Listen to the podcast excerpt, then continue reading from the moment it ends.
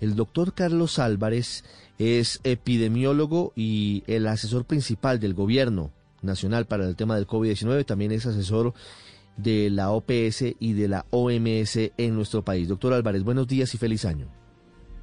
Muy buenos días, Ricardo, y a toda la mesa de Blue y a los oyentes principalmente de Blue Radio. ¿Por qué tiene reservas el gobierno frente a la medida que tomó la alcaldía de Bogotá en el sentido de decretar dos semanas de aislamiento en estas tres localidades? Creo que acá hay un, tema eh, en que no hay discusión en la situación de, de, las, de, las, de las cifras y cómo se ha ido aumentando los, los casos de, COVID en, Bogotá y en el país y también cómo se ha ido ocupando las camas de cuidado intensivo y algo que es bien importante y que a veces no, no es tan visible es eh, la, la positividad. Eh, ¿Qué es esa positividad? Es que tantas personas a las que se les hace la prueba salen positivas y eso nos muestra de forma indirecta qué tanto está circulando el virus en una determinada localidad o en un determinado país. En este caso, Colombia ha venido descendiendo, pero otra vez está subiendo ese índice de positividad. y eh, la única manera cuando empieza a tomar todo vuelo esta circulación de, los, del virus, eh, que después se ve reflejada en lo que llamamos el RT, que es otra cosa que es la velocidad de transmisión, que tan rápido se está transmitiendo y contagiando, pues hay que empezar a tomar medidas que, que lleven a esa eh, disminución de esa velocidad de transmisión. Probablemente la, discusión que se genera es a veces cuál es la manera más efectiva para hacerlo. Eh, y hay diferentes formas de hacerlo, porque al final tampoco se tiene eh, la, la experiencia de todo el mundo, sino también se tiene la experiencia propia. Y en ese escenario hay que sumar esas dos experiencias para poder evaluar cuáles son las medidas que pueden ser más oportunas para tomar con el menor impacto posible. Y probablemente eh, dependiendo de esas eh, medidas que se, que se tomen, probablemente hay que plantear si son ah, más, eh, más fuertes o menos fuertes, pero es una discusión de técnica en el cual se tiene que revisar constantemente cómo es la misma evolución y el impacto que tiene cada una de estas medidas. ¿Cuáles son las propuestas o cuáles son las ideas que tiene el gobierno frente a un escenario como el que hoy vivimos en Bogotá? Hay coincidencia y eso me parece importante entre la administración distrital y el gobierno nacional en el sentido de que el escenario y el panorama no son alentadores. Y ante un nivel de positividad y de velocidad de transmisión altos, ¿cuáles son las otras propuestas? ¿De qué otra forma se podría haber mitigado de forma alternativa o distinta al cierre de las tres localidades?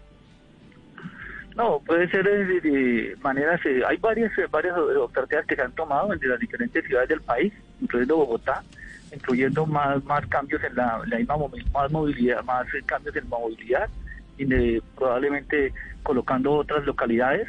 Eh, adicionalmente unos picos y, picos y células más generalizados con mayores eh, restricciones son algunas de las medidas y diríamos que que más que, que las otras alternativas porque tampoco es que haya eh, múltiples variedades de, de posibilidades es tratar de sumar y restar cuáles son las medidas que son pueden ser más efectivas, como digo, que se han probado en el mundo y en Colombia, lo que ya tenemos de experiencia en los 6, 7 meses que se ha venido haciendo, y adicionalmente el momento que va de la pandemia, porque definitivamente no es lo mismo el pico que se presentó en julio al pico que se está presentando actualmente, más que el pico como la segunda ola que estamos viendo claramente en varias ciudades del país. Entonces, los antecedentes de la misma circulación en julio a la circulación de diciembre, por ejemplo, son diferentes. Doctor Álvarez, eh, ayer en las declaraciones que dio el ministro de Salud e incluso el viceministro, dejaban medio sugerido que tal vez Bogotá se equivocó al no al ser tan relajado durante el mes de diciembre, durante las festividades del mes de diciembre, que se podrían haber tal vez puesto restricciones como las que se pusieron en otras ciudades del país, como algunos toques de queda de fines de semana críticos, etcétera. ¿Usted qué análisis hace de eso? ¿Cree que Bogotá debió tomar unas medidas eh, específicas en diciembre? Eh, yo creo que poder, decidir si en este momento fue el momento de tomar el 15 de diciembre el 20 de diciembre medidas o no, creo que eso debería ser un poco hipotético. Me parece que el tema es eh, lo que vemos el comportamiento y, y lo ese es mi planteamiento, lo veo que fue un desbordamiento del mismo comportamiento ciudadano. Creo que nos sorprendimos todos, incluyéndome, en, en la eh, dificultad para eh, seguir las normas de autocuidado que se estaban haciendo, no solo en Bogotá, sino en el resto del país, pues realmente sabemos que en la, época de diciembre y, Nochebuena, Nochebuena y, Año Nuevo, pues son fechas muy eh, importantes para los colombianos, pero realmente se nos olvidó que estábamos en pandemia. Y creo que ese es el punto importante en el que ese cálculo de que tanta gente iba a hacer el comportamiento eh, se desbordó, sobre todo en Bogotá, donde la ciudad estaba comportándose de una manera eh, excelente, tanto así que la cero prevalencia de Bogotá, es, que eso significa que tanta gente se ha contagiado ya, pues para una ciudad como Bogotá sigue siendo baja, ¿no? 30%, según los datos del Instituto Nacional de Salud. Sí. Doctor Álvarez, anoche el presidente en su intervención nos dijo, prepárense porque el 2021 vamos a seguir en pandemia. Y nos recordó que el año pasado nos no la cantó, dijo Semana Santa pandemia, 31 eh, de octubre pandemia, Día del Amor y la Amistad y Navidad. Ya anoche nos habló el presidente de Semana Santa con pandemia. Con vacunación y si se siguen los cronogramas y se logra lo que usted conoce muy bien porque usted pues ha asesorado al gobierno, ¿Hasta cuándo vamos a seguir en pandemia en Colombia? ¿Qué calculan los científicos como usted? Sí, yo creo que hay dos, puntos clave para tener en cuenta con el comentario que usted hace. El primero es que no se nos debe olvidar que la vacuna no acaba la pandemia. La vacuna es una de las herramientas que ayuda a empezar a controlar la pandemia. Así de claro. Es decir, una vez empieza a vacunar, empieza a haber un impacto sobre la circulación del virus, pero eso se demora semanas y meses para que lo tengamos en cuenta. Es decir, que, que si empezamos a vacunar en febrero, pues vamos a tener un número importante de personas vacunadas probablemente en septiembre de este mismo año. Ojalá que haya más vacunas y se puedan comprar más vacunas y eso se pueda cortar. Pero eso es un, punto importante. Lo otro depende de qué tanta gente se haya contagiado en cada una de las regiones. Entonces tenemos eh, regiones en el, país, como comentaba hace un momento, como Bogotá, que tiene solamente uno de cada tres bogotanos, Medellín tiene uno de cada cuatro, Barranquilla tiene una de cada dos personas contagiadas, que parece que ya hubiera avanzado mucho, claro, pero sin embargo significa que todavía hay muchas personas que no nos hemos contagiado. Mientras el virus esté circulando, haya muchas personas susceptibles, todavía eh, el impacto que puede tener una transmisión como la que estamos teniendo, pues hace que, eh, a pesar de que Colombia ha duplicado su capacidad hospitalaria en, en cuidado intensivo, pues vemos, eh, no podemos ver cortos como ocurre en estos días. Entonces yo creo que la respuesta concreta es, por lo menos 2021, gran parte del año vamos a tener que estar usando tapabocas. Ojalá que al final del año estuviéramos diciendo otra cosa diferente, pero por lo menos eso es lo que se ve uno no solo en Colombia, sino en el mundo. Sí, doctor Álvarez, ¿las cuarentenas estrictas sectorizadas son efectivas para controlar la velocidad de contagio y la positividad? Sí, hay todo lo que disminuya la movilidad de las personas y la, la interacción entre los seres humanos va a ser efectivo digamos que el, tema es qué tan qué tanto impacto tiene exacto desde el punto de vista epidemiológico pero también desde el punto de vista pues social y económico. Pero definitivamente todo lo que haya haga que produzca esa pérdida de la interacción es decir que nos encontremos eh, con otras personas pues va a disminuir la transmisión. Porque recordemos que el virus lo tenemos nosotros los seres humanos. Y, y principalmente cuando estamos cerca de otros seres humanos pues es cuando tenemos la posibilidad de contagiarnos le entiendo que el gobierno planteó incluso ayer la posibilidad de que hubiese otras localidades bajo cuarentena estricta.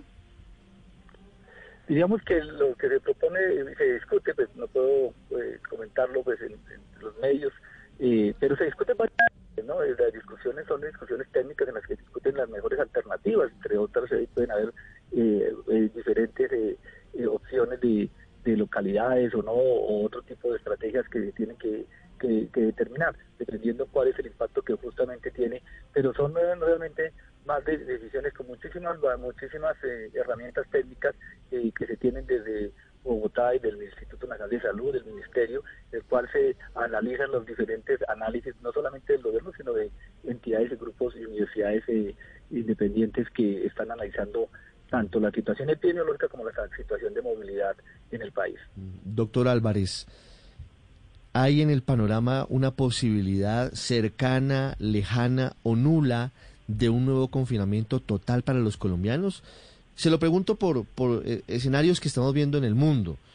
Boris Johnson había dicho hace meses en el Reino Unido que no iban a volver a ese modelo y ayer tuvieron que volver a ese modelo por otras circunstancias, porque está la nueva cepa y está aumentando vertiginosamente el número de casos. Pero esa posibilidad existe, esa posibilidad es latente a pesar de que Colombia es un país de regiones en donde la pandemia tiene un ritmo distinto de las grandes ciudades al de otras zonas. Creo que la, respuesta a la pregunta siempre es depende, depende de una variable que es supremamente importante, que es el comportamiento de nosotros. Porque ahí pueden hacer restricciones eh, locales o nacionales, pero en realidad el comportamiento de, qué tanto nosotros cumplimos cada uno y, a su vez las empresas, eh, los eh, centros comerciales para poner esto, todos los, los, diferentes sitios, lo que digamos llamamos protocolos de bioseguridad y del autocuidado, hace que pueda haber una diferencia importante en esas curvas de, transmisión.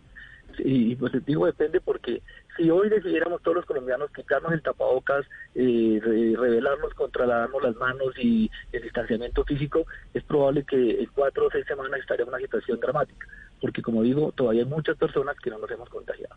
Pero si pasa lo contrario, en que cada vez somos más conscientes que esa medida es el antídoto que tenemos, pues probablemente esa, posibilidad de confinamientos pues se aleja dramáticamente porque de eso hace que cambie esa dinámica. Sí, doctor Álvarez, quise hacerle una última pregunta. Desde el Reino Unido, Silvia Carrasco nos dice que el confinamiento duro, estricto, se produce porque están ya al tope de las camas en cuidados intensivos para atender a los enfermos con COVID-19. Hoy, ¿cómo, ¿cómo está la disponibilidad en Colombia?